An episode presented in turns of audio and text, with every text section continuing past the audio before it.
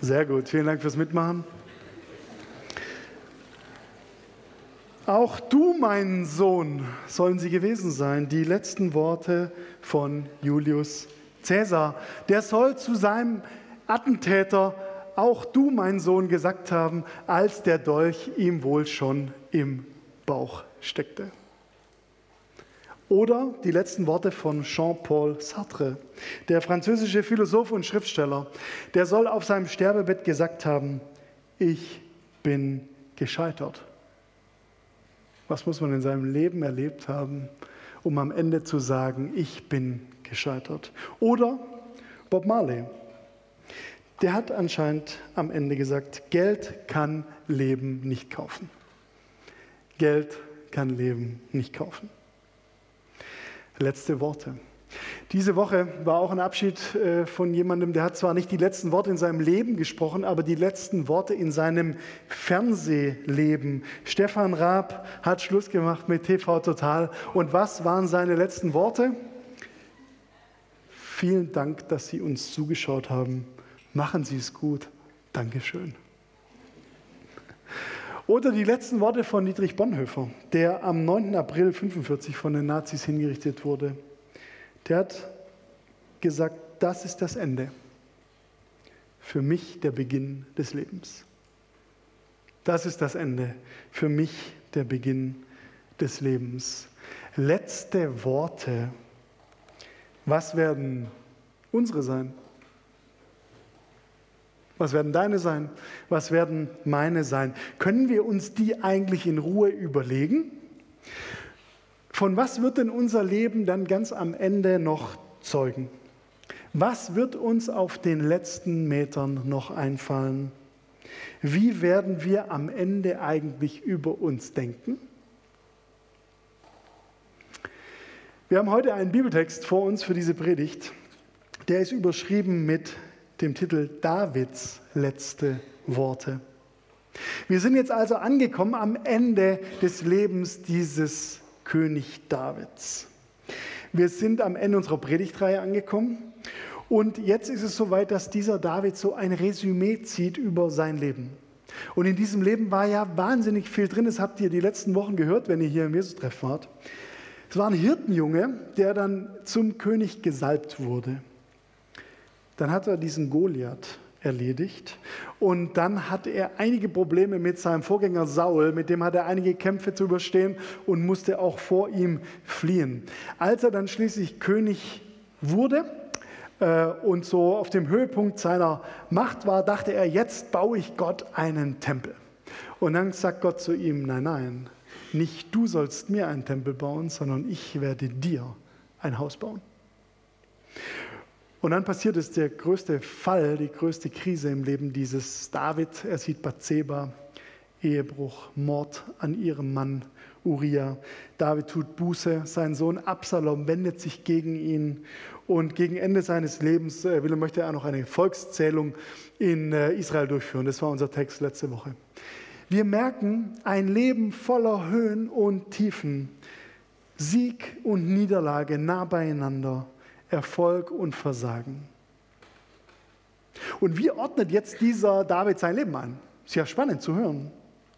Wie bewertet er jetzt das alles, was er erlebt hat? Und was bleibt ihm am Ende noch zu sagen?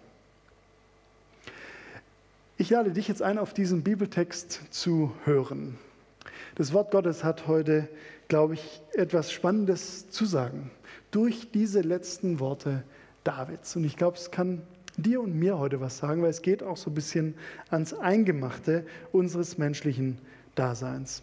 Wir hören mal diesen Text, der steht im zweiten Buch Samuel, im 23. Kapitel, in den ersten sieben Versen. Und die Anne vom Gospelchor liest uns diese Verse.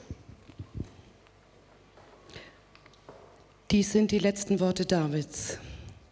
Es spricht David, der Sohn Isais. Es spricht der Mann, der hoch erhoben ist der Gesalbte des Gottes Jakobs, der Liebling der Lieder Israels. Der Geist des Herrn hat durch mich geredet und sein Wort ist auf meiner Zunge. Es hat der Gott Israels zu mir gesprochen, der Fels Israels hat geredet. Wer gerecht herrscht unter den Menschen, wer herrscht in der Furcht Gottes, der ist wie das Licht des Morgens, wenn die Sonne aufgeht, am Morgen ohne Wolken. Und wie das Gras nach dem Regen aus der Erde bricht, so ist mein Haus fest bei Gott, denn er hat mir einen ewigen Bund gesetzt, in allem wohlgeordnet und gesichert. All mein Heil und all mein Begehren wird er gedeihen lassen. Aber die nichtswürdigen Leute sind allesamt wie verwehte Disteln, die man nicht mit der Hand fassen kann, sondern wer sie angreifen will, muss Eisen und Spieß in der Hand haben. Sie werden mit Feuer verbrannt an ihrer Stätte.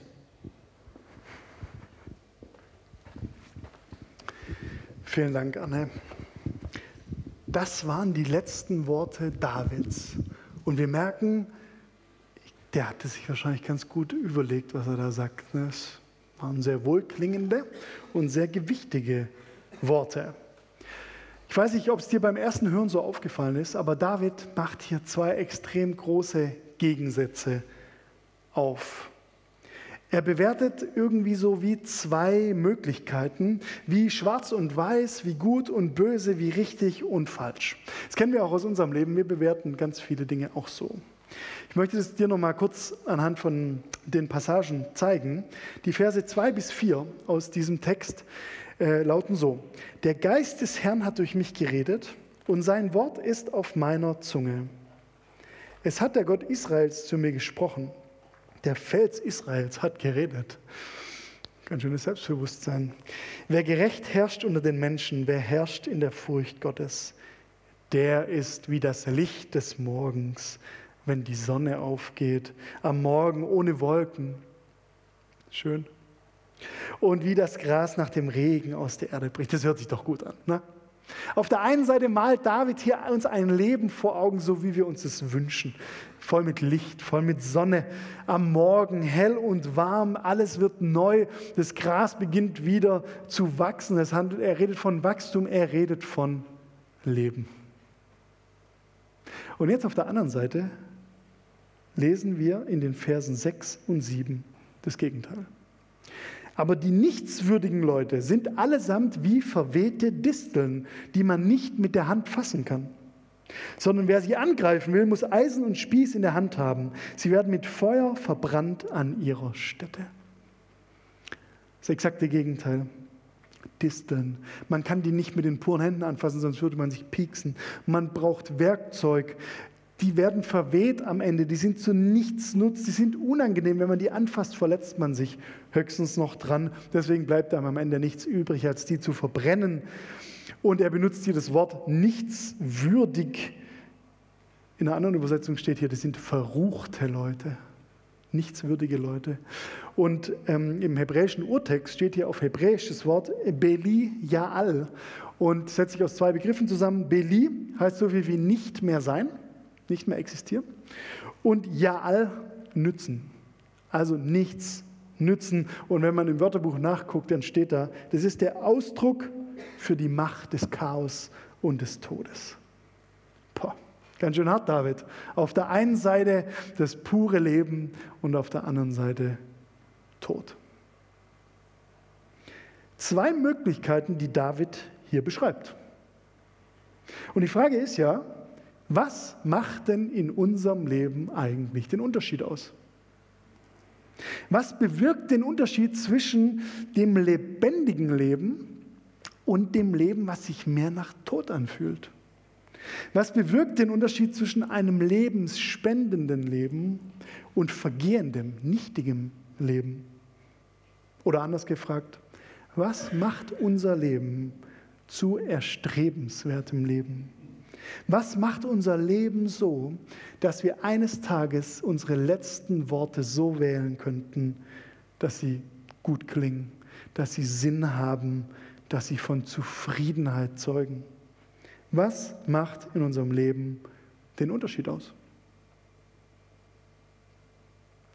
Und wenn wir so zurückdenken in unserer Vergangenheit, dann können wir vielleicht viele von diesen Sachen gar nicht so richtig einordnen. Was hat denn da jetzt so den Unterschied ausgemacht? Und unser Gospelchor, der greift es jetzt in seinem nächsten Lied auf. Das heißt, Take me back. Nimm mich zurück zu der Vergangenheit, wo es noch so schön war. Und ich lade dich mal ein, dir während diesem Song diese Gedanken zu machen. Was machte denn in meinem Leben eigentlich den Unterschied aus? Take me back.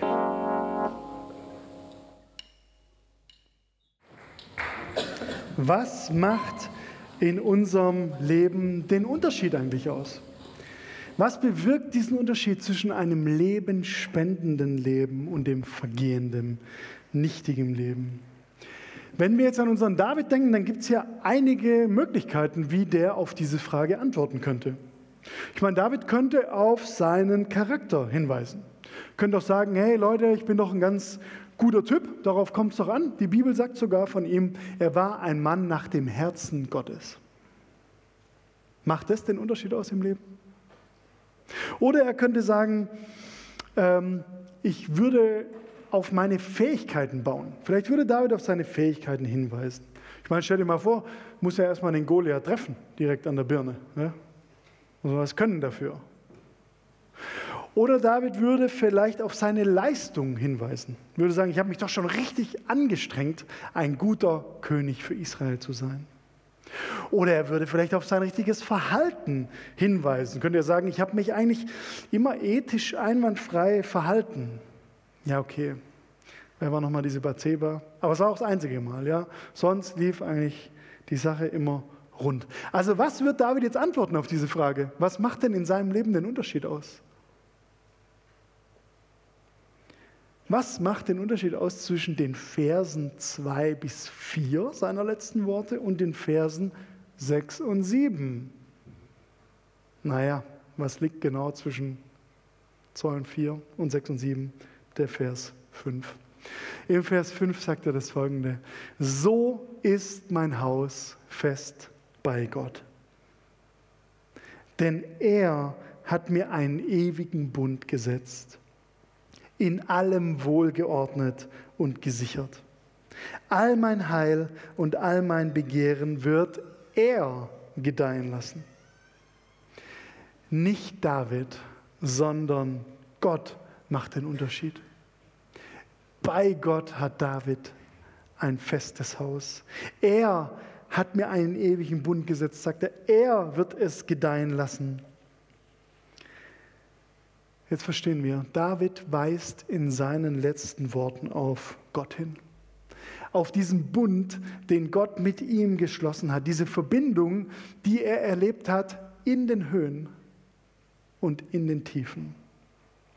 Diese Verbindung, die stabil blieb, ungeachtet seiner Taten und seiner Missgeschicke. Ey, was für ein neuer Gedanke für die damalige Zeit. Jeder Jude, der zur Zeit Davids lebte, der wusste ganz genau, es gibt da einen gewissen Zusammenhang zwischen dem, was ich tue und dem, wie es mir ergeht. Wenn ich mich Gott gegenüber zum Beispiel schlecht verhalte, dann verhält der sich auch fies mir gegenüber.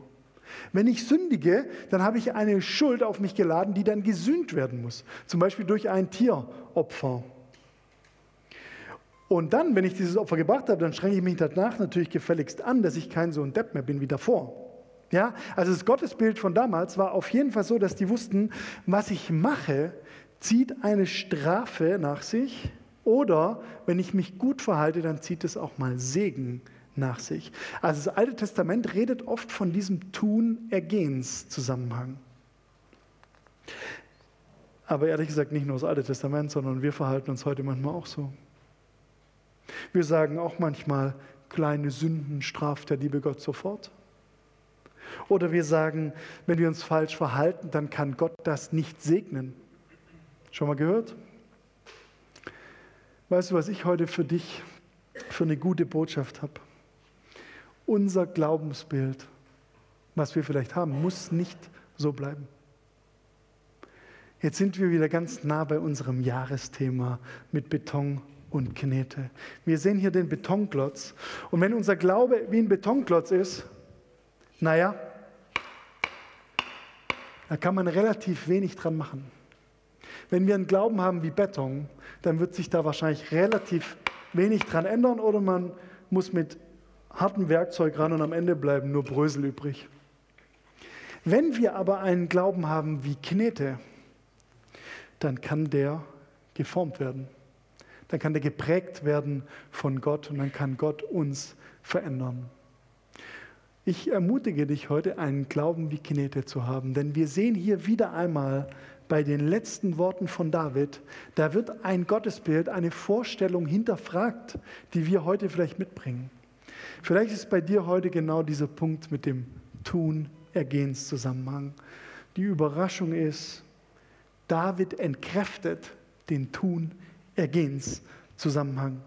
David sagt, der Unterschied, warum ich am Ende meines Lebens mein Leben positiv sehen kann, liegt nicht an mir, sondern der liegt an Gott und an seinem Bund mit mir. So ist mein Haus fest bei Gott, sagt David. Denn er hat mir einen ewigen Bund gesetzt, in allem wohlgeordnet und gesichert. Herrlich. Wir alle kennen Keanu Reeves. Hollywood-Star, Wahrscheinlich können wir alle mit seinem Gesicht irgendwas anfangen. Vielleicht haben wir Matrix angeschaut, Neo. Oder auch diese ganzen anderen unzähligen Filme, in denen Keanu Reeves mitspielt und auf, in denen er seine Hollywood-Karriere äh, begründet hat. Was wir aber meistens über Keanu Reeves nicht wissen, ist das Folgende. Als er drei Jahre alt war, da hat sein Vater die Familie verlassen. Daraufhin kam er nicht so ganz klar mit seiner Entwicklung, war auf vier verschiedenen äh, Schulen wurde immer durch Disziplinlosigkeit wieder von der Schule geworfen. Und die Highschool, auf der er am Ende war, die hat er ohne Abschluss verlassen. Als er dann 23 Jahre alt war, ist sein bester Freund an einer Überdosis Drogen gestorben. Und später dann im Jahr 1999 war seine Frau schwanger und hatte nach acht Monaten Schwangerschaft eine Totgeburt. Und dieses Schicksal hat auch die Beziehung von den beiden in die Brüche gehen lassen. Und 18 Monate nach der Trennung starb seine Frau bei einem Autounfall. Und Keanu Reeves hat in diesen Tagen auf seiner Facebook-Seite geschrieben, No matter what's going on in your life, you can overcome it. Völlig egal, was in deinem Leben zurzeit passiert. Du kannst es überwinden. Entscheidend scheint nicht zu sein, was uns passiert. Entscheidend ist, wie wir die Dinge sehen. Und deswegen lade ich dich heute ein, das mal für dich zu hören. David sagt am Ende seines Lebens, Gott ist der entscheidende Unterschied in den Geschichten meines Lebens. In den guten Geschichten und in den blöden Geschichten. Entscheidend ist nicht, was uns widerfährt, was uns das Schicksal so serviert, was wir an Schuld verbocken. Entscheidend ist, dass unser Haus fest ist bei Gott. So ist mein Haus fest bei Gott, denn er hat mir einen ewigen Bund gesetzt in allem wohlgeordnet und gesichert. All mein Heil und all mein Begehren wird er gedeihen lassen. Was bedeutet es denn, dass unser Haus fest bei Gott ist? Es bedeutet, Gott ist bei dir eingezogen. Du hast eine Heimat in dir. Und wir sind mit diesem Gott verbunden. David redet hier von dem Bund, den er mit Gott geschlossen hat. Und dass unser Haus fest bei Gott ist, das bedeutet, dass es in allem gilt. In Gut und Böse, in Leid und Freude, geordnet und gesichert ist dieses Haus. Wenn du Gott hast, dann bist du sicher und du bist in Ordnung.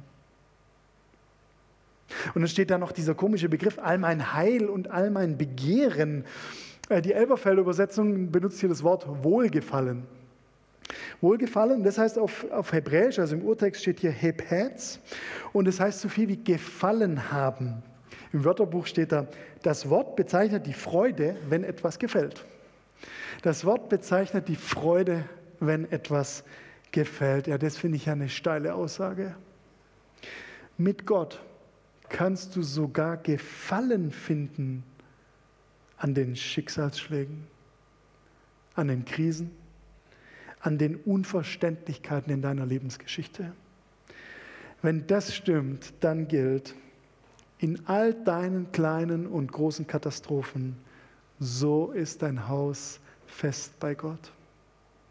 In all deinen überschwänglichen Freudentränen, so ist dein Haus fest bei Gott. In all deinen Sorgen, Problemen, in all deinem Versagen, so ist dein Haus fest bei Gott. In all deinen Siegen und Erfolgen, so ist dein Haus fest bei Gott.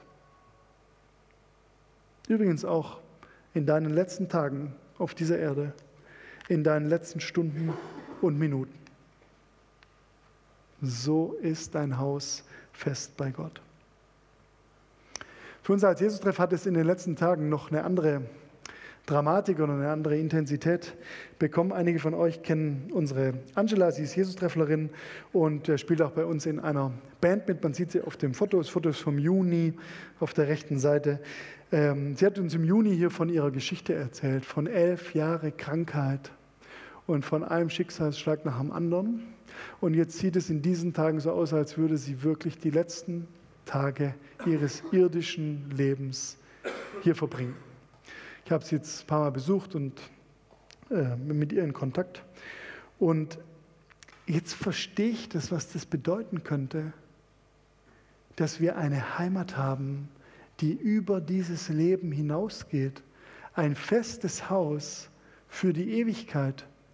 Nicht nur für die paar Tage und Jahre hier, sondern weit darüber hinaus. Und weißt du, für mich persönlich war das jetzt ein totaler Trost und ein Halt, diese Verse von David zu lesen. So ist unser Haus fest bei Gott, auch in den letzten Tagen unseres Lebens auf dieser Erde. Das Haus bleibt fest und es steht in alle Ewigkeit.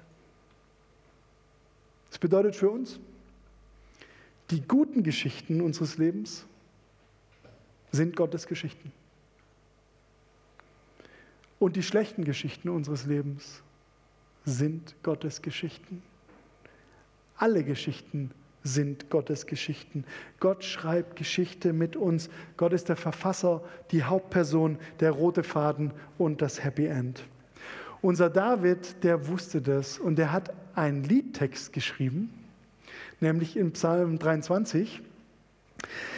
Der Herr ist mein Hirte. Und da beschreibt er diesen Hirten, wie ein Hirte immer bei seiner Herde ist. Zum Beispiel bei den, auf den saftigen grünen Auen, genauso wie im finstern Tal. Und da beschreibt er, dass es am Ende nicht auf uns ankommt, sondern dass es darauf ankommt, dass Gott uns niemals loslässt. Das macht Davids Geschichte zur Erfolgsgeschichte. Dass Gott uns niemals loslässt. You never let go. Wir singen zusammen mit dem Gospelchor dieses nächste Lied. Ich glaube, einige von euch kennen das.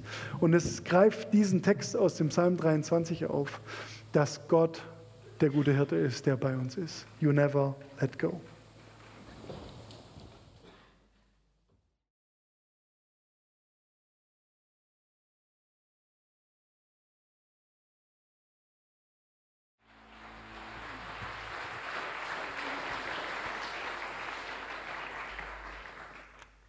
Habe hier ein leeres Blatt Papier und ich habe hier einen frisch gespitzten Bleistift.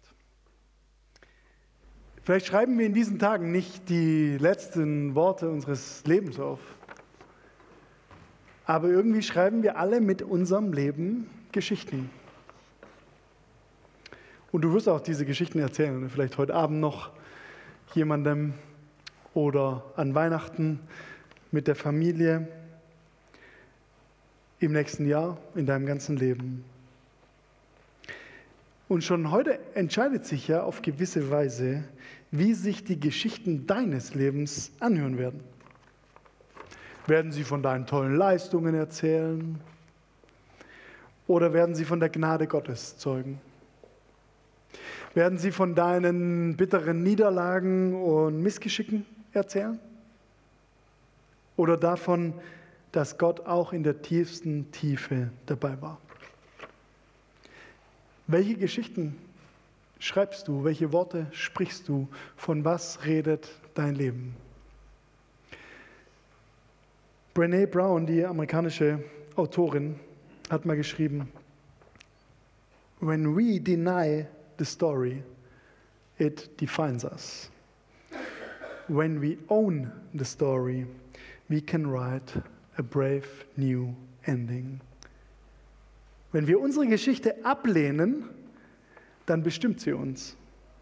Wenn wir sie annehmen, dann können wir ein neues, schönes Ende schreiben. Wir haben heute gefragt, was macht denn den Unterschied aus in unserem Leben?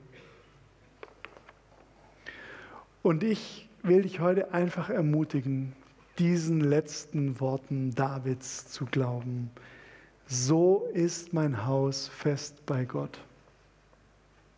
Und ich glaube, das zu wissen, macht den Unterschied aus. Und wenn wir das wissen, dann werden wahrscheinlich unsere Geschichten Gottes Geschichten sein, die wir schreiben. Und dann werden wir mutig leben können. Und ich glaube auch, dann können wir irgendwann nicht mehr anders, als einfach unser Lob und unseren Dank Gott zu bringen. Dafür werden jetzt die nächsten Lieder des Gospelchors dienen. Und es gibt die Möglichkeit für dich, mit einzustimmen. Es sind teilweise Songs, die äh, du schon kennst und vielleicht sind auch manchmal nur so Teile drin, die wir dann mitsingen können. Und ich lade dich dazu ein, das zu machen. Deinem Lob und deinem Dank einfach Ausdruck zu verleihen, zusammen mit dieser Power des Jesus-Treff Gospelkurs. Amen.